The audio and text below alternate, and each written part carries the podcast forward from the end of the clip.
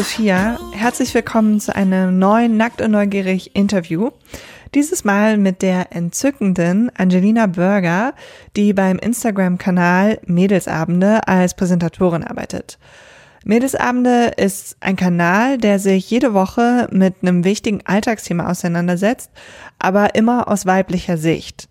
Er ist, also der Kanal ist ein bisschen breiter aufgestellt als wir und wesentlich persönlicher in dem Sinn, dass die Präsentatorinnen auch immer Leute treffen, die mit den verschiedenen Themen halt persönlich zu tun hatten. Ich kann den Kanal sehr empfehlen.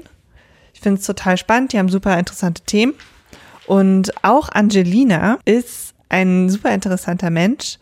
Ähm, wir haben zuerst ein bisschen über ihre Arbeit gesprochen, aber dann passend zu unserem Monatsthema sehr viel über Schuldgefühle und Scham und übers Kacken. Auch passend zu Scham.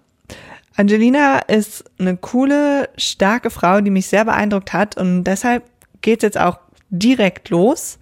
Und zwar antwortet sie hier auf eine Frage, die ich gestellt hatte. Und da ging es eben darum, was ich ja auch so krass finde, wie das klappt, dass sie sich immer wieder so tief auf diese Leute einlassen kann, die sie da trifft, wenn sie über ihre Themen berichtet.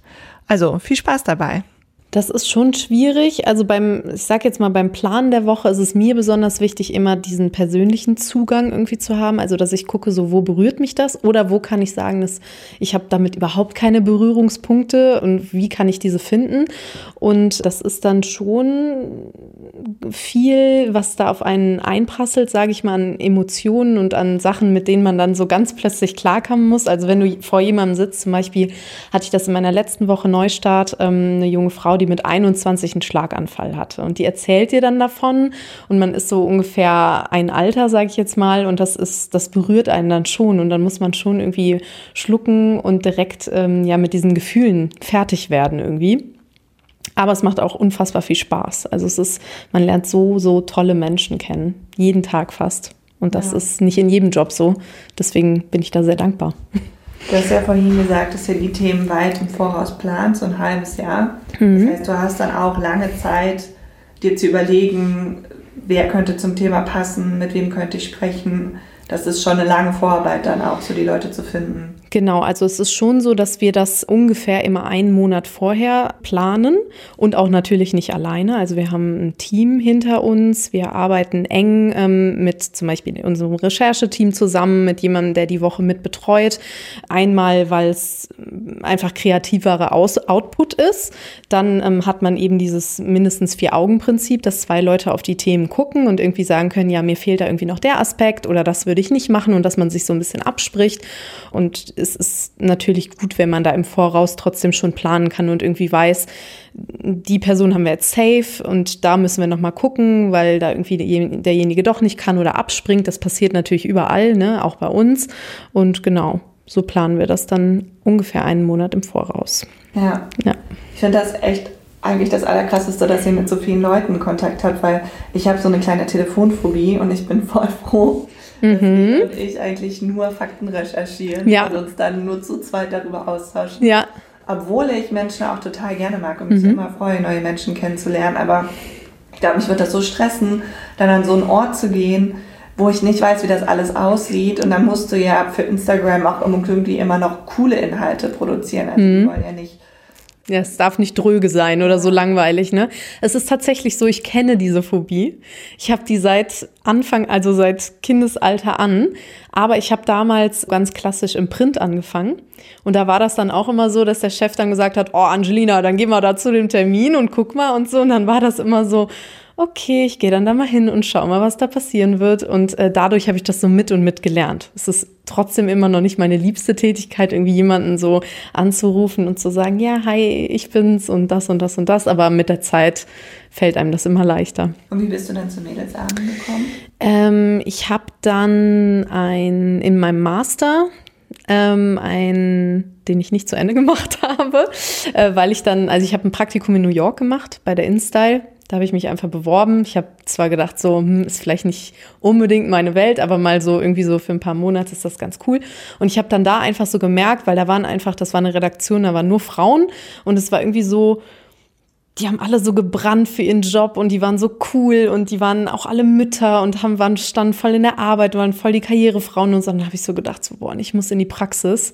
Ich kann nicht länger dieses Wissenschaftliche machen und zum fünften Mal Bourdieu irgendwie durchkauen. Und ähm, habe dann den Master hingeschmissen und habe mich noch aus New York bei 1 Live beworben, weil es war für mich immer so, ich würde gerne zu 1 Live. Das war immer so mein, mein, mein Wunsch. Und dann habe ich so eine ganz bunte kreative Bewerbung gemacht. Und dann haben die gesagt, wir suchen eigentlich gerade niemanden, aber die Bewerbung ist so cool, komm unbedingt mal vorbei, können wir dich kennenlernen. Dann bin ich halt zu 1 Live gekommen, dann zu Cosmo und dann irgendwann habe ich gedacht, ja, ich würde gerne noch was anderes machen nebenbei. Und habe äh, Mädelsabende eigentlich von Tag 1 verfolgt, ähm, habe mit Claire und Farah und Naina auch äh, bei 1 Live zusammengearbeitet in der Online-Redaktion.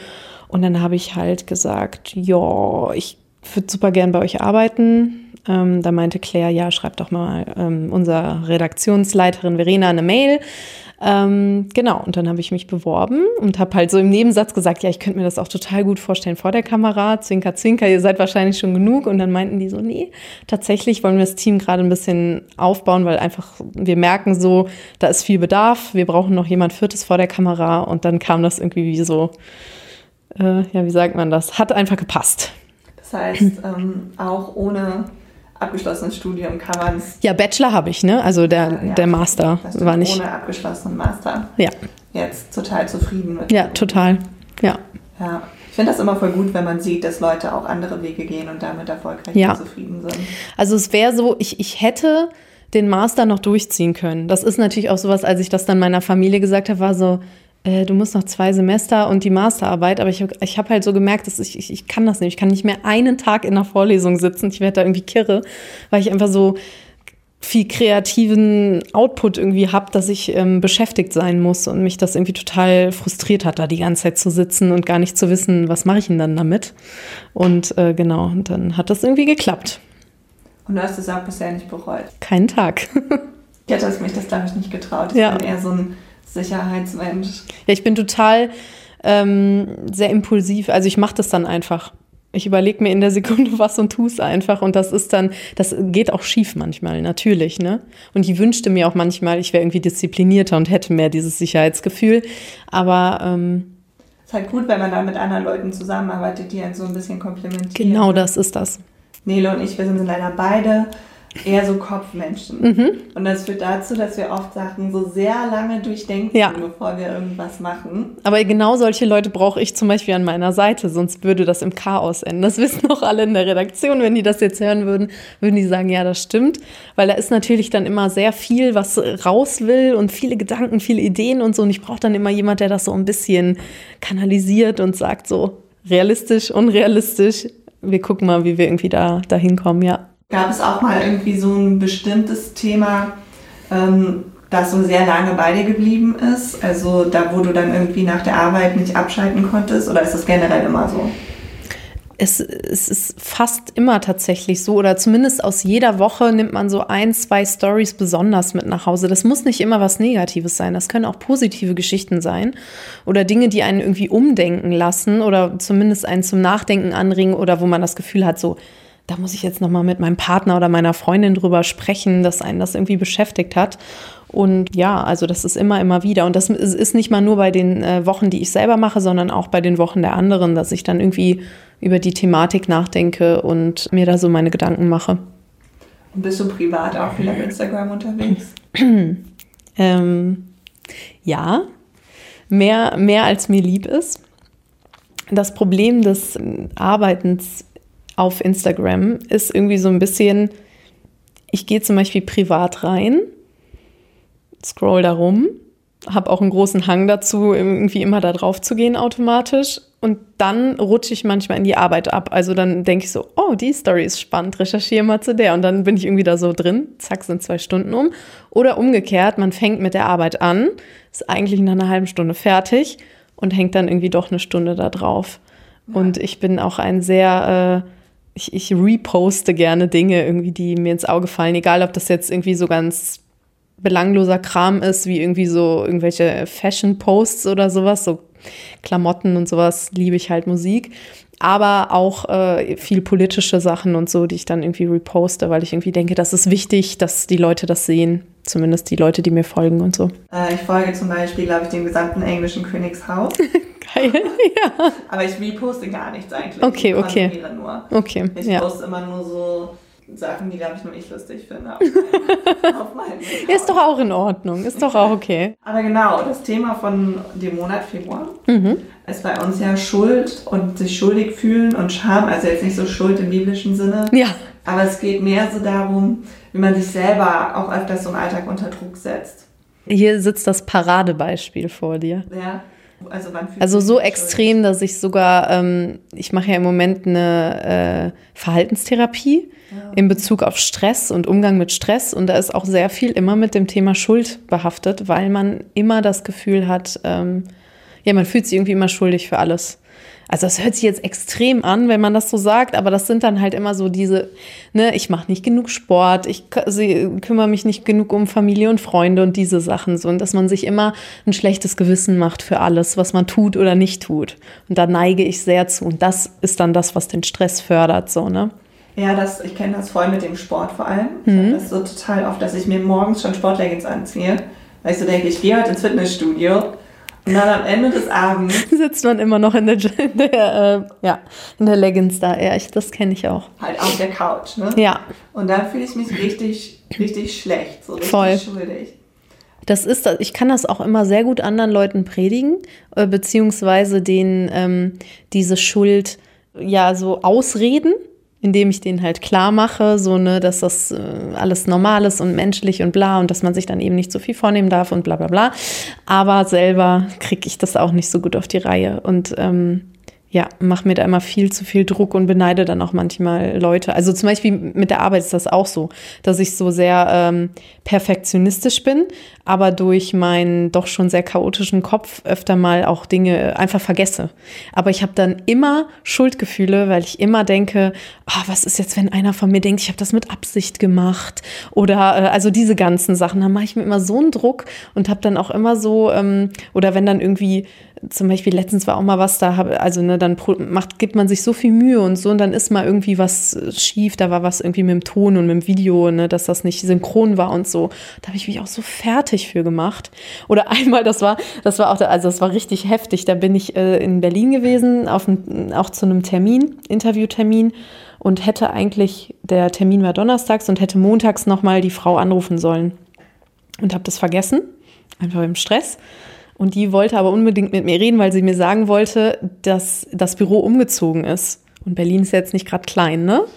Und ich hatte mir extra ein Hotel 200 Meter davon äh, gesucht, hatte also noch dann eine Stunde Zeit und, und habe gedacht, ja, ich kann ja in fünf Minuten darüber latschen. Latsch darüber, sehe, die sind nicht mehr da, ruf sie an und die so, nee, wir sind jetzt da und da. Und dann gucke ich im Navi und sehe so 45 Minuten entfernt. Und dann, sie klang am Telefon so ein bisschen unfreundlich, aber das war mehr ihre so, ja, was machen wir denn jetzt so, ne?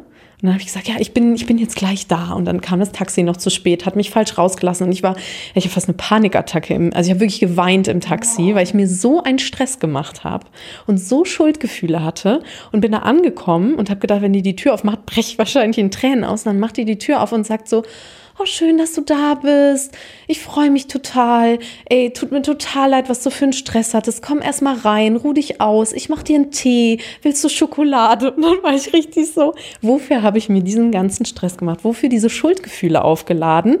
Ähm, obwohl man ja auch manchmal für Dinge nichts kann, ne? Und Ja. sich dann einfach nicht so einen Stress machen sollte. Ja. Was mir halt auch schon im Studium aufgefallen ist, ich hatte so einen Chef, der war total nett und so, der Zeiten immer völlig falsch eingeschätzt. Und das war aber nie sein Fehler, sondern das war immer der Fehler von irgendwelchen anderen Sachen. Klar. Der war nie an irgendwas schuld. Und ich dachte so, das will ich auch können. Ich will, dass immer andere an den Sachen schuld Mhm. Ja, sind voll. Mhm. und das dann auch so fühlen innerlich. So, ne? Das ist so schlimm. Ja. Ja. Und was wir auch bei der Recherche gelernt haben, ist anscheinend, also Schuld und Scham unterscheiden sich so ein bisschen von der psychologischen Definition her.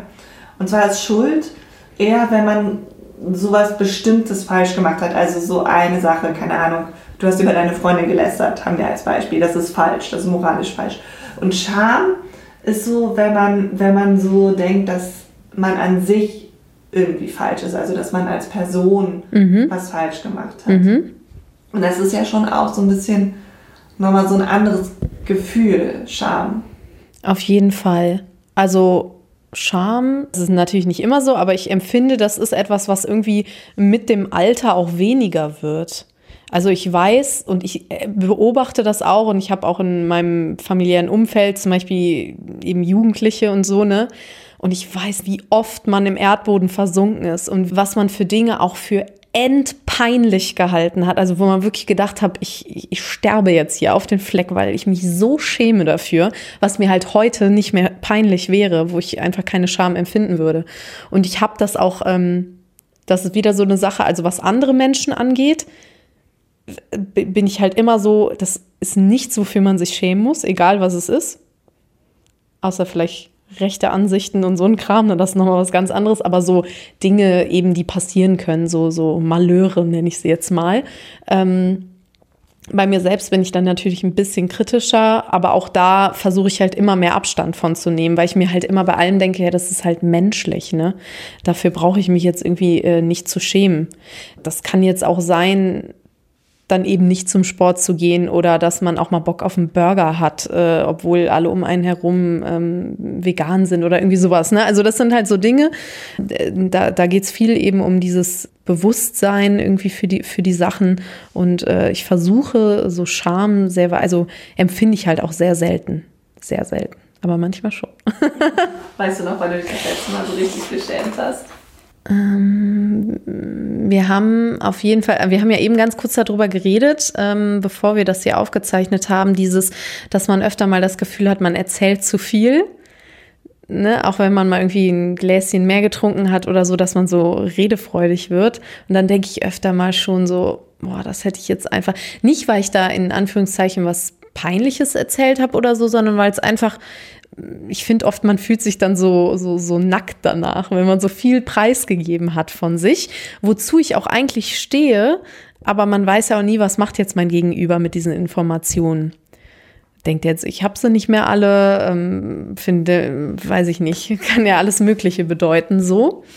Ähm, ja, das ist so das Thema. Also ich habe ja tatsächlich, als ich beim Mädelsabend angefangen habe, ähm, in meiner ersten eigenen Woche, habe ich direkt ähm, mit äh, Paukenschlag das Thema äh, Reizdarm und Stress äh, gemacht. Oh, okay. Genau.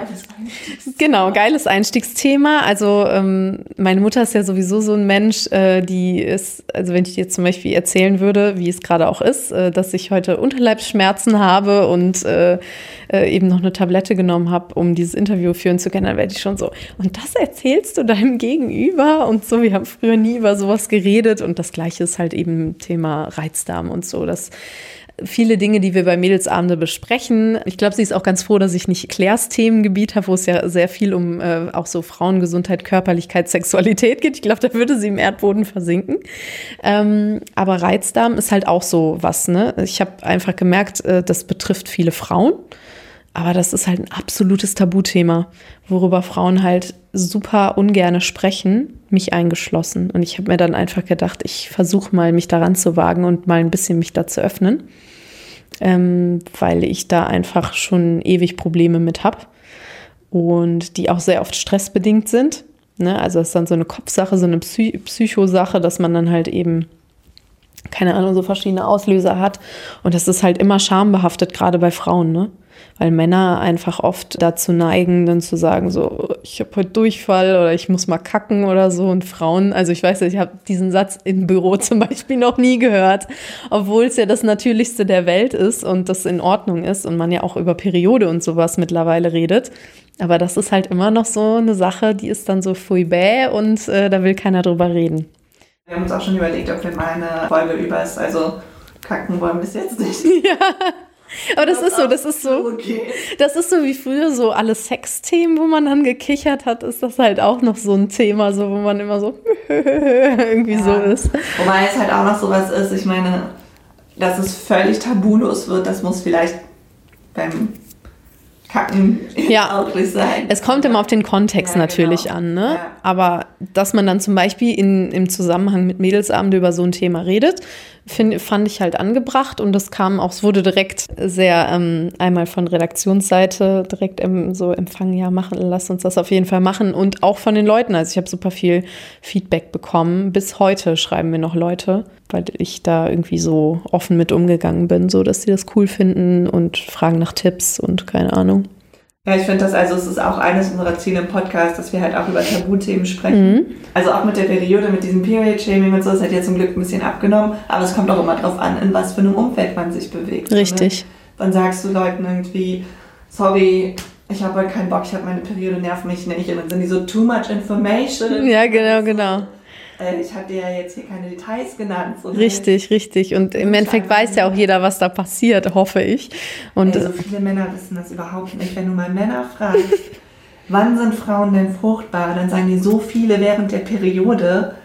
Man denkt sich so, das ist erschreckend, ja, ich weiß. Das ist, da, dafür versuchen wir da halt zum Beispiel bei Mädelsabend auch auf, aufzuklären. Und es ist ja dann so, wenn Leute uns nicht kennen, nicht wissen, was wir machen, dass sie dann immer sagen, ah ja, es ist so ein, so ein Frauenkanal, ne, mit so Frauenthemen. Und so, ich, nö, ich glaube auch, dass, äh, dass da jeder was lernen kann. ihr Also. habt ja bestimmt auch männliche Nutzer, oder? Ja, wir haben auch männliche Nutzer, genau, und äh, diver- divers auch. Also ist alles ähm, Ja. bunt gemischt. Hauptsächlich natürlich Frauen, also 95 Prozent sind Frauen, aber ähm, ich höre auch immer wieder so, ich gucke das jeden Abend mit meinem Freund oder ich zwinge meinen Freund, das auch mal zu gucken. Zumindest schicke ich dem dann immer so ein Thema, wenn ich denke, das passt auch zu dem oder das sollte ihn interessieren, genau. Ja, und äh, ist doch ganz cool eigentlich. Weil manche Themen, also sowas wie zum Beispiel Tod oder Armut oder so, das ist, wir versuchen das dann eben aus einer weiblichen Perspektive, also dass unsere Pro Protagonisten hauptsächlich weiblich sind und mit einem weiblichen Blick. Das hört sich jetzt so komisch an, was ist ein weiblicher Blick, aber ne, so zumindest aus dann zum Beispiel aus meinem Blick. Aber äh, das spricht ja trotzdem jeden an, ne? Oder Obdachlosigkeit oder irgendwie sowas. Ja. Genau. Bei uns, also unsere Themen, wir denken halt auch, okay, auch wenn wir über ähm, die Periode oder über Verhütung oder so Mhm. sprechen, das interessiert ja eigentlich, also sollte auch Männer interessieren und das betrifft ja auch. Und wir haben tatsächlich auch 25% männliche Nutzer. Siehst du mal. Ja, geil, das gefällt mir. Ja, ist doch cool. Ja, uns hat das überrascht, Mhm. weil also wir sind ja damit angetreten auch, weil wir ja dachten, Frauen verdienen auch Fakten und Mhm. in allen Wissenschaftskanälen ist eigentlich immer, keine Ahnung, 80% Männer oder so. Und wieso ist das so? Weil halt auch oft Frauenthemen einfach nicht behandelt werden oder als Nischenthemen wahrgenommen Ja, werden. Und da ist tatsächlich halt so. so dagegen arbeiten. Mhm. Und ähm, ja, ist auf jeden Fall äh, eine sehr befriedigende Arbeit auch. Ich äh, würde auch nichts anderes machen wollen. Ich finde es richtig cool, weil es da so viel gibt. Also wenn man sich das mal nur anhand von Zahlen klar macht, irgendwie, wenn man jetzt äh, das, also ne, man kann dann noch mal eben ausklammern alles äh, diverse, aber so grob gesagt, dass man immer so sagt, 50-50 ist es irgendwie aufgeteilt, Frauen, Männer oder sogar ein bisschen mehr Frauen oder was auch immer. Ähm, das ist einfach, wie viele Themen bringen, bringt dieses Geschlecht mit sich, ne? Und ähm, da gibt es so viel zu erzählen und so so viel, was auch noch nicht erzählt ist. Ähm, genau, ist doch gut. Das ist ein schönes Schlusswort. Nicht wahr? Oder? Super. Dann vielen, vielen Dank. Ja, danke, dass wir das gemacht haben. War ja. sehr spannend. Ja, ich fand es auch super.